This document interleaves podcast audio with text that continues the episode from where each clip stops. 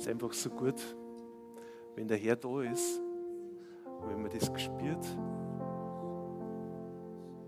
dass das einen Unterschied macht. Amen. Manchmal kommen wir in den Gottesdienst und das ist ganz gut, äh, wenn wir, sagen wir, unsere Hände manchmal verschränkt und vielleicht auch manchmal in der Hosentasche drin, weil wir oft nicht wissen, wie das, wie das äh, wo wir sonst hin sind. Oder du sagst, manchmal sind wir geistlich so, dass wir so kommen, unsere Hände verschränkt haben, vielleicht auch manchmal sitzen und einmal schauen, was so passiert. Aber der Herr möchte, dass wir einfach aufstehen, gedanklich aufstehen, dass wir unsere Hände offen haben dass wir das, was, wir, was uns belastet, dass wir das loslassen und uns von Gott berühren lassen. Wenn unsere Hände offen sind, dann gibt er uns was. Und das sind auch Situationen, wenn wir gemeinsam einfach Gott anbieten, dann gibt uns Gott was. Dann spricht er zu uns. Und das war jetzt einfach eine ganz starke Zeit, wo wir, wo wir einfach jetzt auch für die Stadt gebetet haben. Und es wird einen bleibenden Unterschied machen. Auch wenn du gebetet hast für deinen Ort, wo du wohnst, dann wird das einen bleibenden Unterschied machen. Und es ist einfach gut, wenn wir in dieser Anbetungshaltung oder in dieser Haltung jetzt auch den Gottesdienst feiern und nicht aufhören beim Lobpreis, sondern in der Predigt auch noch mit dabei sind. Also ich kann euch nur ermutigen, Satz dabei, streckt, macht eure Hände auf, um was zum kriegen. Weil Gott möchte euch was geben. Das weiß ich.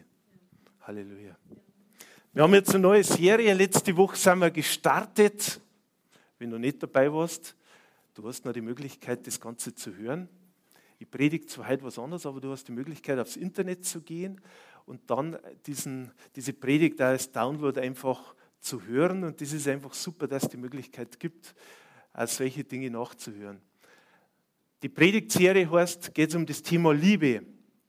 Liebe ist Leben. Und ich habe letzte Woche ganz viel über Wertschätzung gesprochen über das, dass Jesus einfach uns schätzt, uns wertschätzt.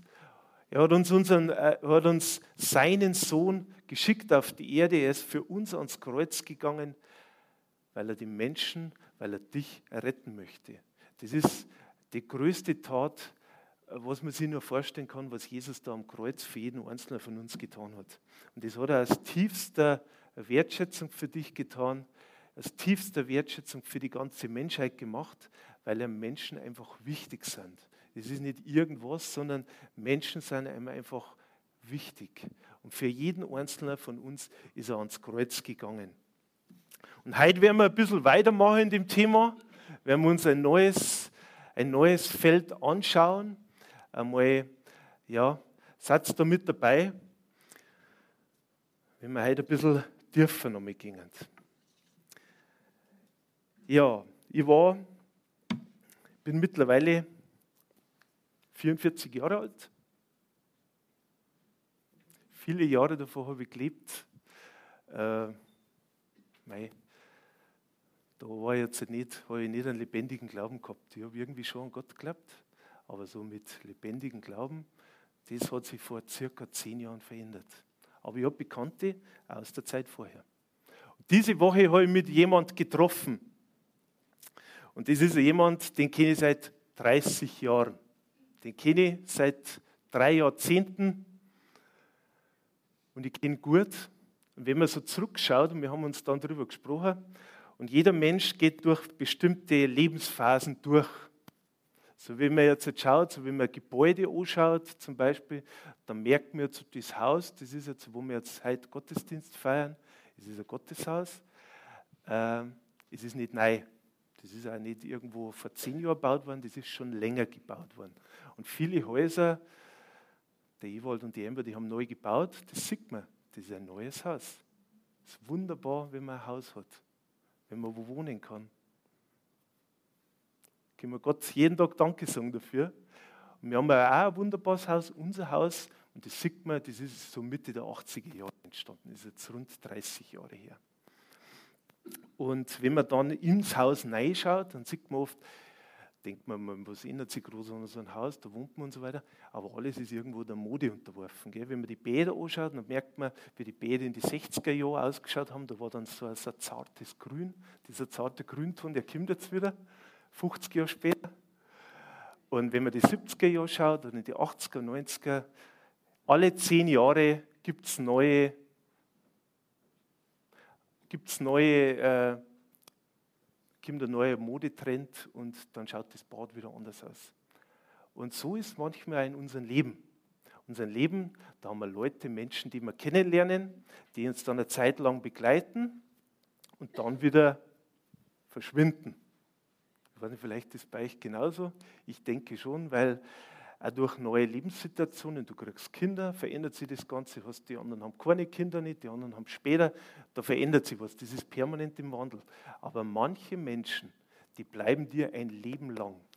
Das ist zum einen zum die Familie, die hast du immer an deiner Seite äh, und die triffst du auch immer wieder, kann man sich oft nicht aussuchen, aber das ist oft so.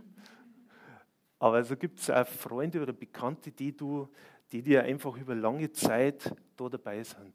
Also die, wo du immer wieder triffst, mit denen du immer wieder in Kontakt bist, da wo dich mehr verbindet, wie das, dass du vielleicht nur miteinander gearbeitet hast, miteinander im Sportverein warst oder einfach nur befreundet warst über einen kurzen Zeitraum hinweg. Andere fliegen weg, andere kommen dazu, aber ein gewisser Kern bleibt. Und es sind oft gar nicht viele Personen, die ihn in dieser Zeit oder über das ganze Leben hinweg da begleiten denke, euch geht es genauso.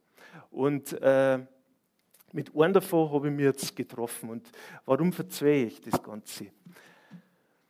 Für uns als Gemeinde jetzt in Trostberg, das, was wir da machen, das, was wir da beten, das macht einen ewigen Unterschied. Und das, was wir jetzt da an Verbindung haben, das ist was, das kann man gar nicht hoch genug schätzen. Das kann man gar nicht hoch genug achten, das, was Gott da bewirkt. Und das ist was Übernatürliches, dass wir heute da gemeinsam Gottesdienst feiern, dass wir Gott loben und preisen dürfen, dass wir mir einen Unterschied machen dürfen für diesen Ort aber nicht nur für den Ort, der heute da ist, sondern auch in dem Ort, wo du dann rausgehst. Und das ist wichtig, dass wir das nur als Gemeinde nicht nur sehen als eine gewissen Epoche, als einen gewissen Zeitabschnitt und dann geht es wieder weiter und dann ist alles weg, sondern das sollte einen bleibenden Unterschied machen. Und für uns ist einfach also wichtig, dass wir, wir erkennen, wie wichtig Jesus die Gemeinde ist, wie sehr er die Gemeinde liebt wie sehr er die Menschen liebt, die zur Gemeinde kehren. Wir achten das oft gar nicht so. Aber es ist so, dass das einen bleibenden Unterschied macht, wenn du heute da bist.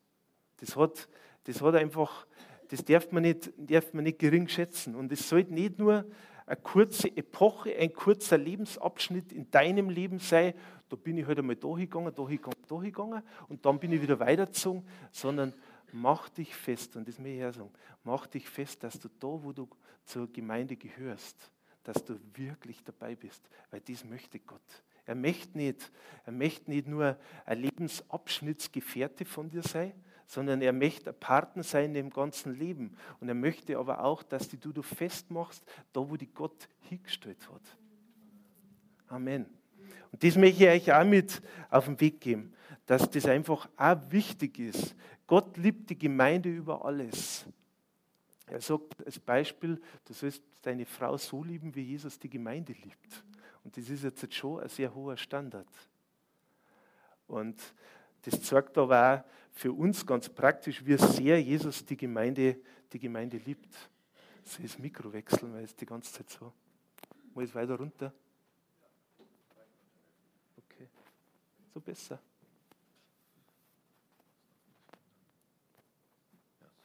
Okay, gut. Und er ist derselbe gestern, heute, morgen und in alle Ewigkeit.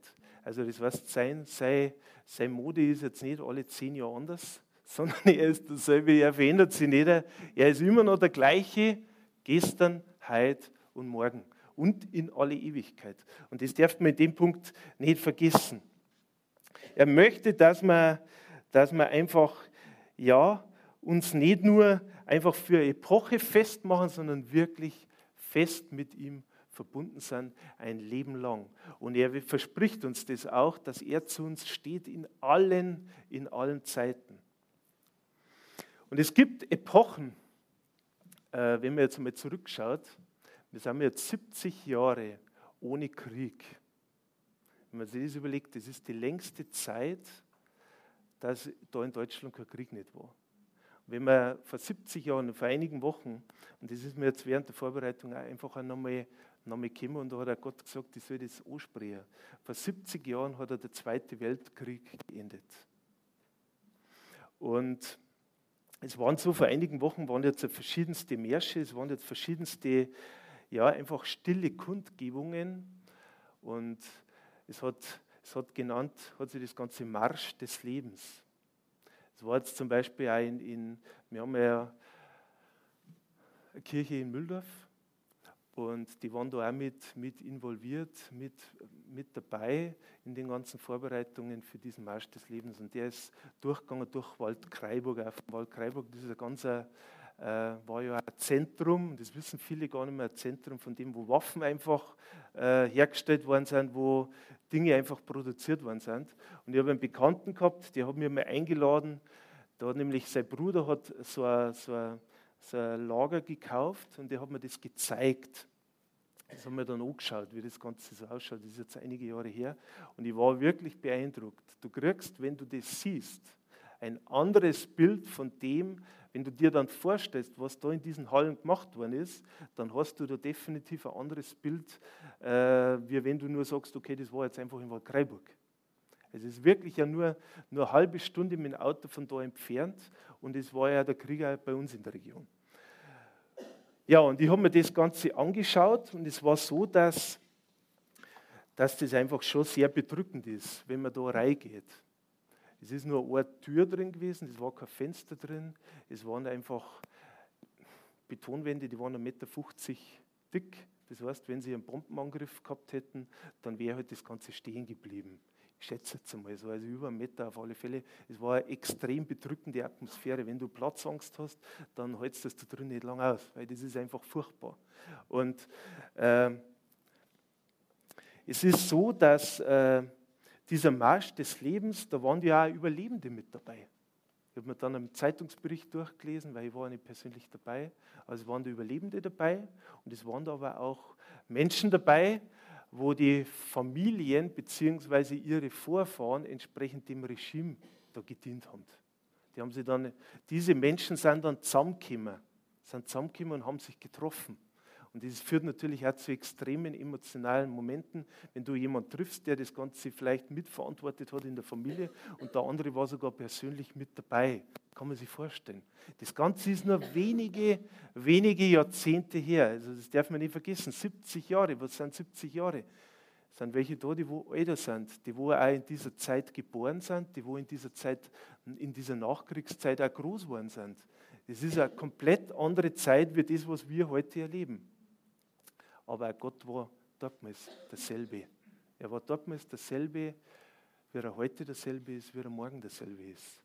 Und ich möchte mit euch heute einfach auch anschauen, eine Schriftstelle, und ich möchte jetzt, bevor wir dann richtig einsteigen, auch nochmal sagen, im Römer Kapitel 8, Vers 38 und 39. Römer 8, 38, 39.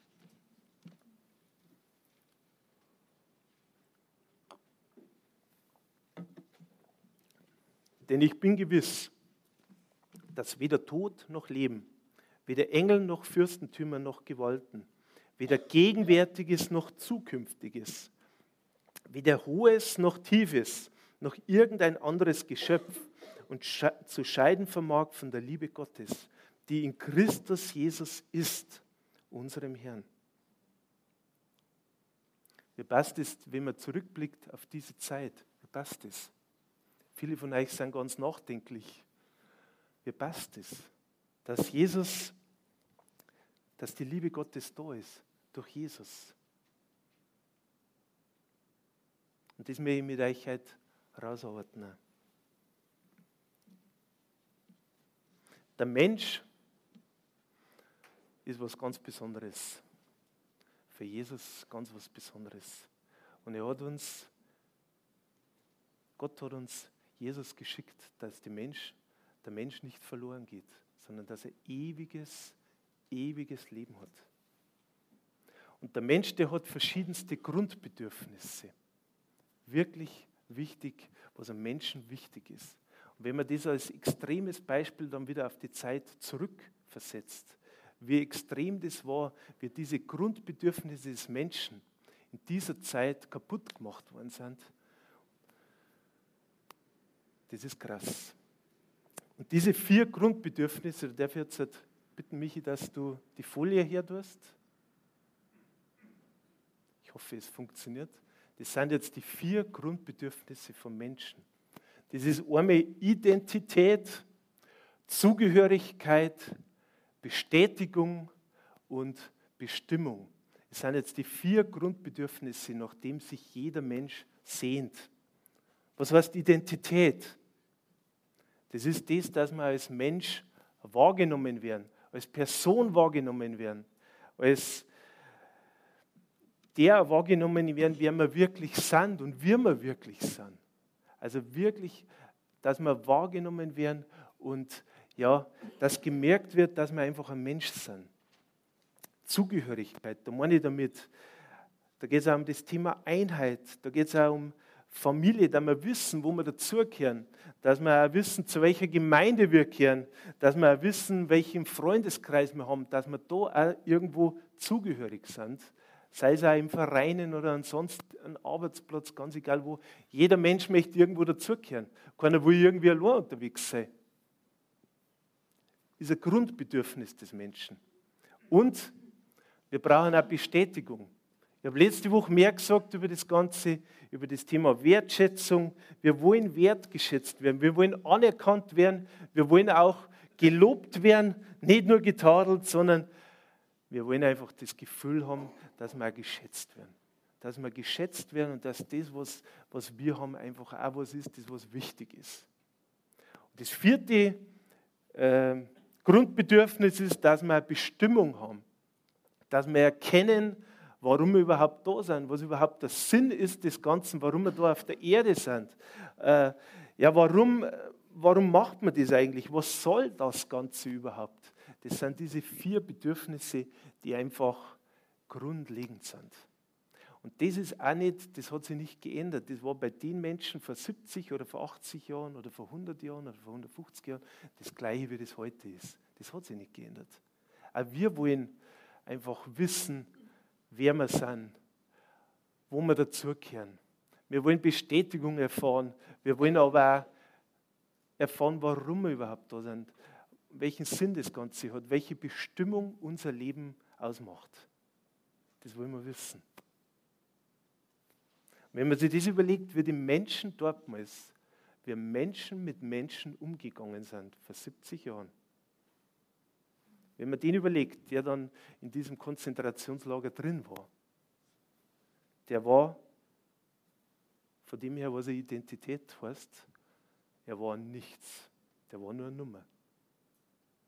Und manchmal ist es auch so, dass wir Gefühl haben, an unserem Platz, wo wir sind, sind wir manchmal auch nur eine Nummer.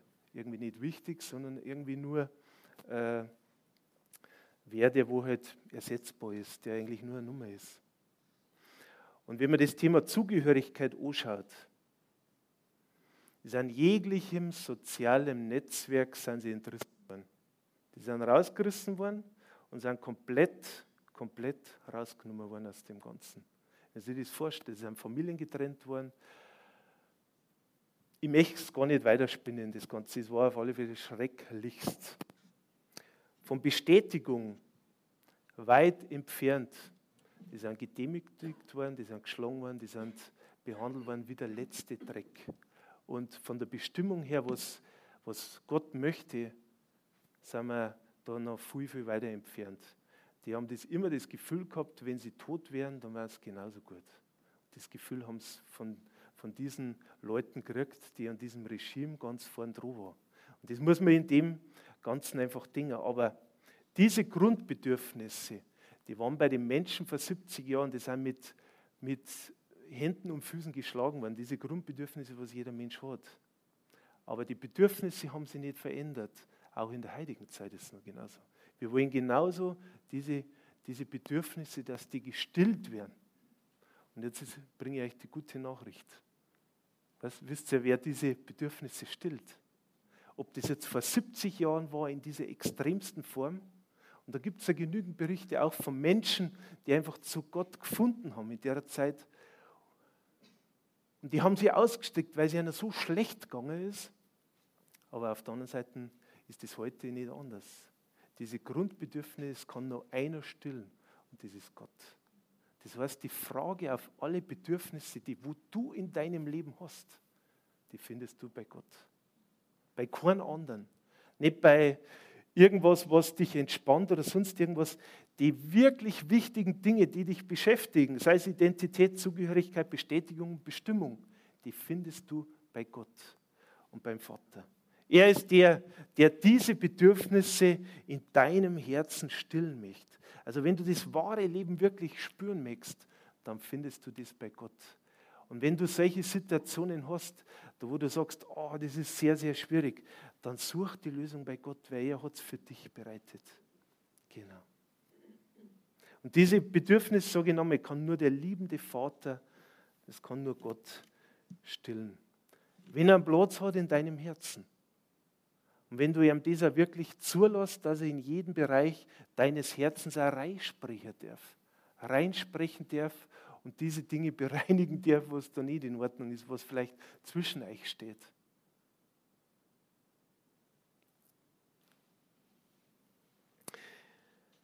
Und Jesus, er ist unser Beispiel. Er ist das Beispiel für uns schlechthin. Wenn wir Christen sind, und da wollen wir mehr werden, so wie Jesus uns das gesagt hat. Und Jesus ist der, der hat seine Identität, jetzt das, was ihn ausmacht, das hat er nicht aufgebaut auf irgendeine Leistung, sondern er hat gewusst, dass er gewusst hat, dass er gewusst hat, dass das, was der Vater ihm reingelegt hat, dass das gut ist, dass das das Richtige ist. Und dass er mit dem, was er hat vom Vater, dass er das erreichen kann für das, was seine Bestimmung ist. Wenn man die Taufe von Jesus anschaut, dann war die, können wir nachlesen im Markus-Evangelium, Kapitel 1, Vers 11.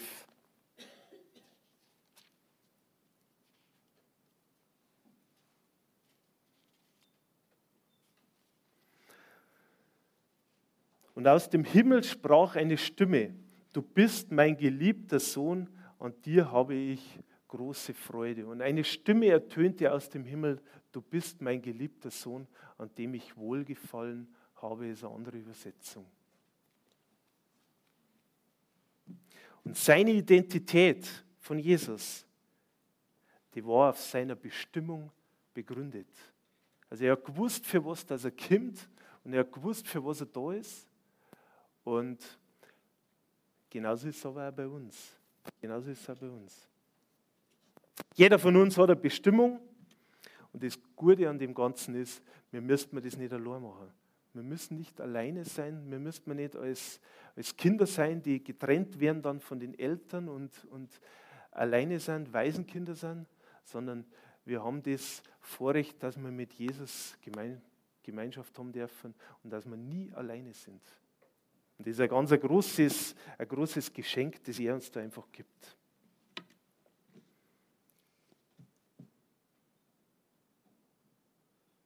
Ich möchte mit euch Schriftstelle anschauen, wenn es auch wirklich um diese vier Dinge, dass ihr das seht, das ist jetzt auch biblisch einfach hinterlegt. Und das ist jetzt im, im Johannesevangelium Kapitel 17, 22 und 23.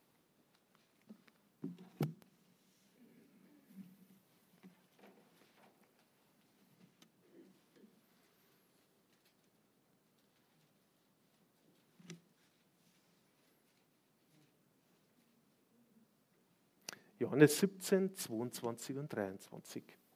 Und ich habe die Herrlichkeit, die du mir gegeben hast, ihnen gegeben, auf dass sie eins seien, gleich wie wir eins sind. Ich in ihnen und du in mir, damit sie zu vollendeter Einheit gelangen und damit die Welt erkenne, dass du mich gesandt hast und sie liebst, gleich wie du mich liebst.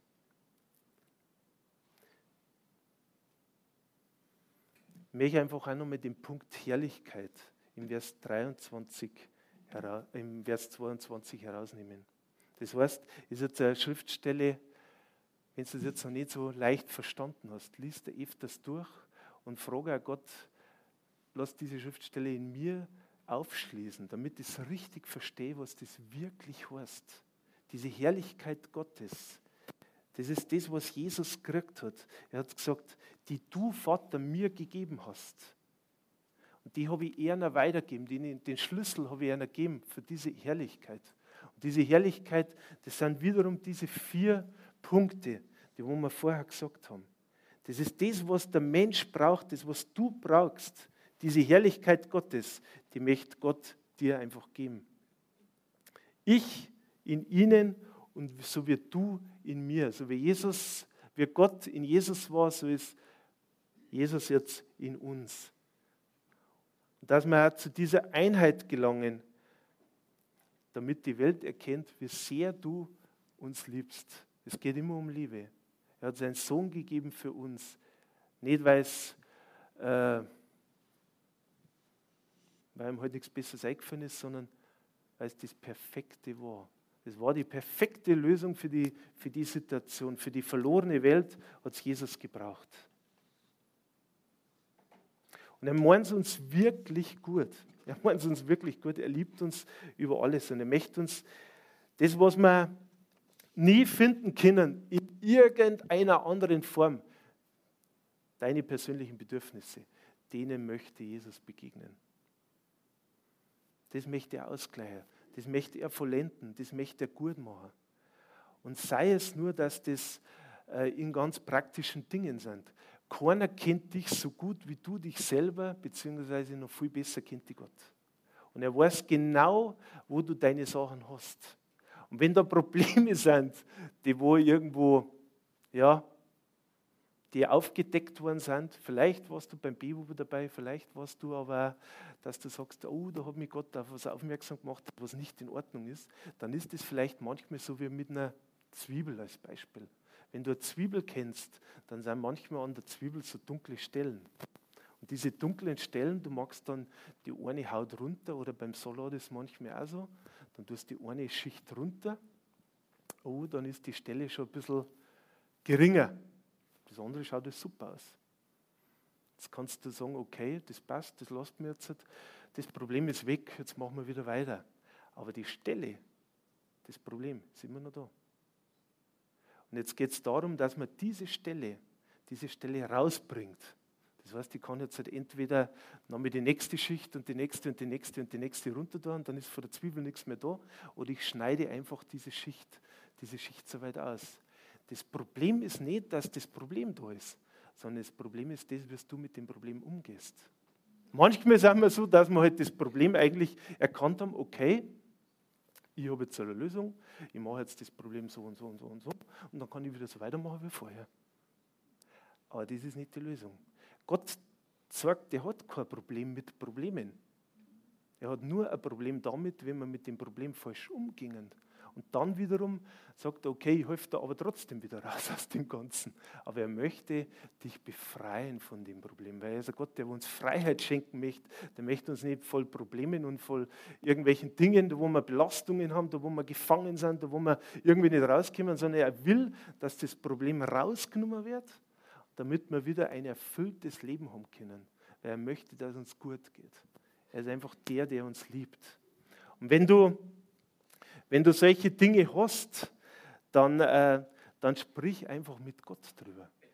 Das kann keiner besser, wie du mit ihm machen. Wir können miteinander beten für die Situation, das ist super, aber es ist auch gut, oder wenn du einen Rat brauchst, dann ist es auch gut, dir einen Rat zu holen. Aber der beste Ratgeber in dem Ganzen ist immer Gott. Lass dir einfach, bring die Sachen zu ihm und er gibt dir Antworten. Ganz praktisch. Gebet heißt immer Dialog mit Gott. Darum ist wichtig, dass wir uns mit ihm unterhalten, dass wir mit ihm im, im Dialog sind, dass wir mit Gott Gemeinschaft haben, dass wir mit Gott einmal äh, reden über Dinge, auch wenn es unangenehm wird. Ich meine, ich weiß sowieso. Wir meinen oft, wir müssten einfach Gott ein heilig tun, das müssten wir gar nicht, sondern wir können einfach ganz offen und ehrlich zu ihm kommen und mit ihm darüber sprechen. Und er möchte, dass diese dunklen Stellen an deiner persönlichen Zwiebel, dass die weggenommen werden. Und er möchte das Ganze wieder gut machen, dass das gut schmeckt. Bei der Zwiebel nehmen wir es raus. Bei uns im Leben sagen wir oft, hm, passt schon, ich mache wieder so weiter. Das Ärger ist schon weg. Ja, der Jesus möchte uns, der Sohn, der möchte uns frei machen. Er möchte uns wirklich diese Freiheit schenken, ihm, weil er uns liebt. Er möchte, dass wir ein erfülltes Leben haben, da wo unsere ganzen Grundbedürfnisse, die jeder persönlich hat, dass die gestillt werden und dass wir da zu einer, zu einer, zu einer runden, zu einem guten Leben einfach führen, dass wir das schaffen. Und in vielen Dingen ist es so, dass wir ja bereit sind, das zu tun und ich weiß genau, wie es läuft. Und so habe ich euch jetzt ein ganz ein lapidares Beispiel noch zum Abschluss aus der Bibel rausgesucht. Da geht es um das Thema Heilung. Es ist nicht lapidar, sondern es ist extrem wichtig. Aber es ist ein ganz einfaches Beispiel, wie, eben, wie sich diese Person verhalten hat und wie die, wie die Jünger dann darauf reagiert haben. Und das möchte ich mit euch nachlesen in der Apostelgeschichte 3 ab Vers 1.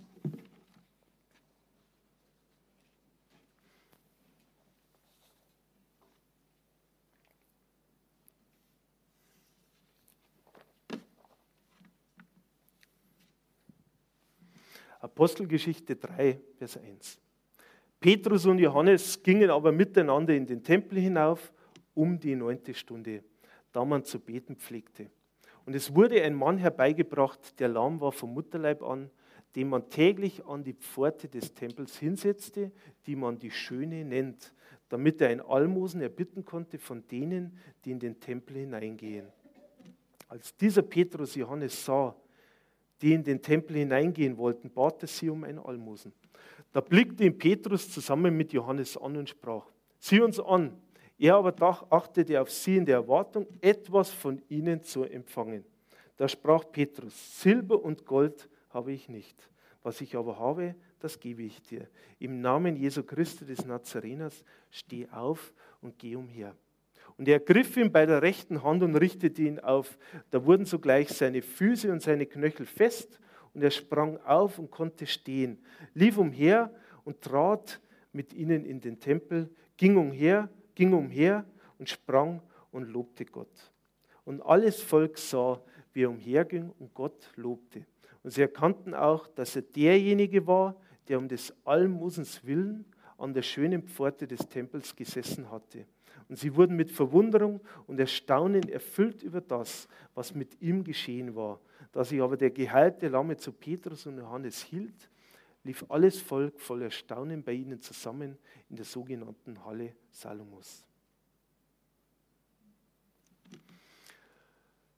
Ja, der Mensch in dem Beispiel, der wollte eigentlich nur Geld haben, damit er wieder seinen Tag bestreiten kann, damit es wieder weitergeht. Das ist sicher wichtig für ihn gewesen. Aber das, was er wirklich braucht hat, das hat ihn danach zu dem geführt, äh, dass er wirklich Gott gelobt hat und Gott gepriesen hat.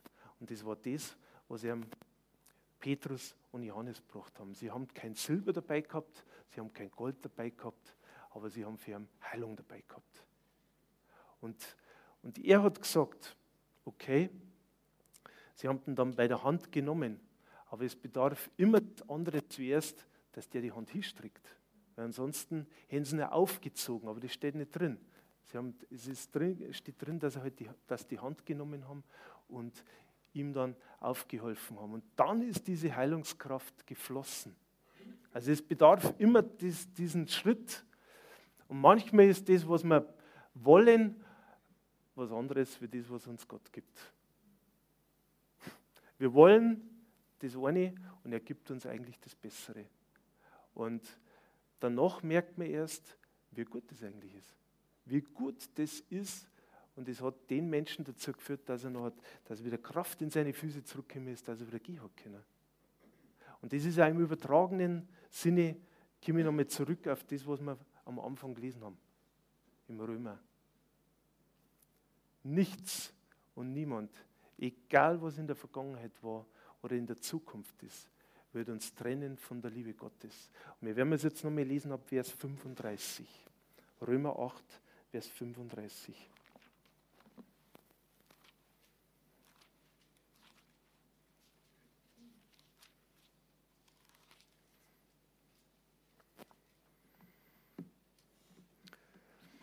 Ihr könnt es mitlesen, ihr könnt aber auch äh, die Augen schließen und einfach nur zuhören.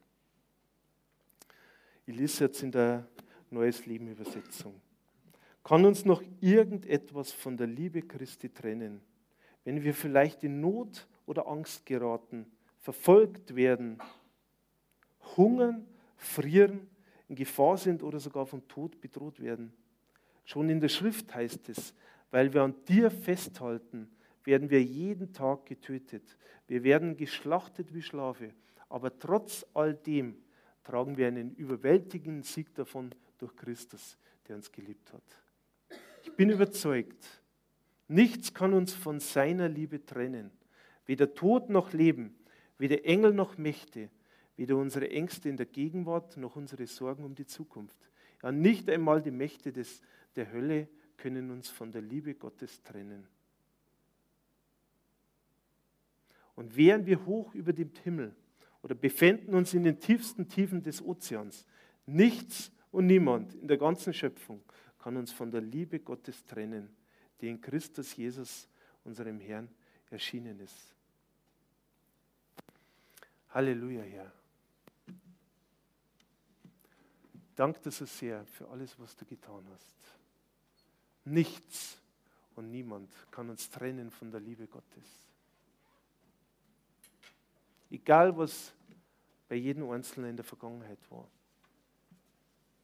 Ganz egal, was in Zukunft kommt. Du stehst zu dem Wort. Nichts kann uns trennen von dir.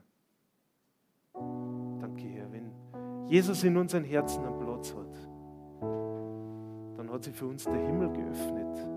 Und dessen müssen wir uns bewusst sein, dass wo der Himmel auf ist, das heißt, dass auch alles da ist, was Jesus empfangen hat, gehört genauso auch uns. Danke, Herr, dass wir nicht allein sind, dass wir keine Waisenkinder sind und dass du uns Identität, du hast uns gemacht und du hast uns besonders gemacht. Danke, Herr, dass du uns Identität geben hast, was ein Grundbedürfnis ist. Dass wir zu dir kehren, dass du uns angenommen hast, so wie wir sind. Ja, dann wir einfach zu dir kehren.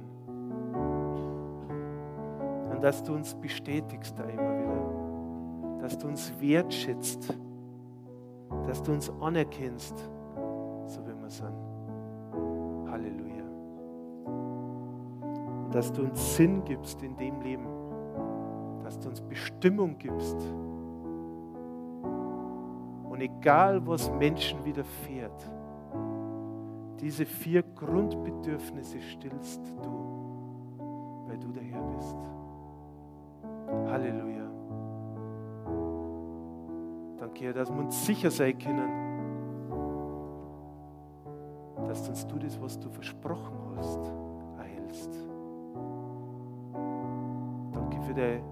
für dein übernatürliches Wirken, dass du zu den Menschen jetzt sprichst, zu jedem Einzelnen ganz persönlich, wo solche Dinge sind, die nicht in Ordnung sind.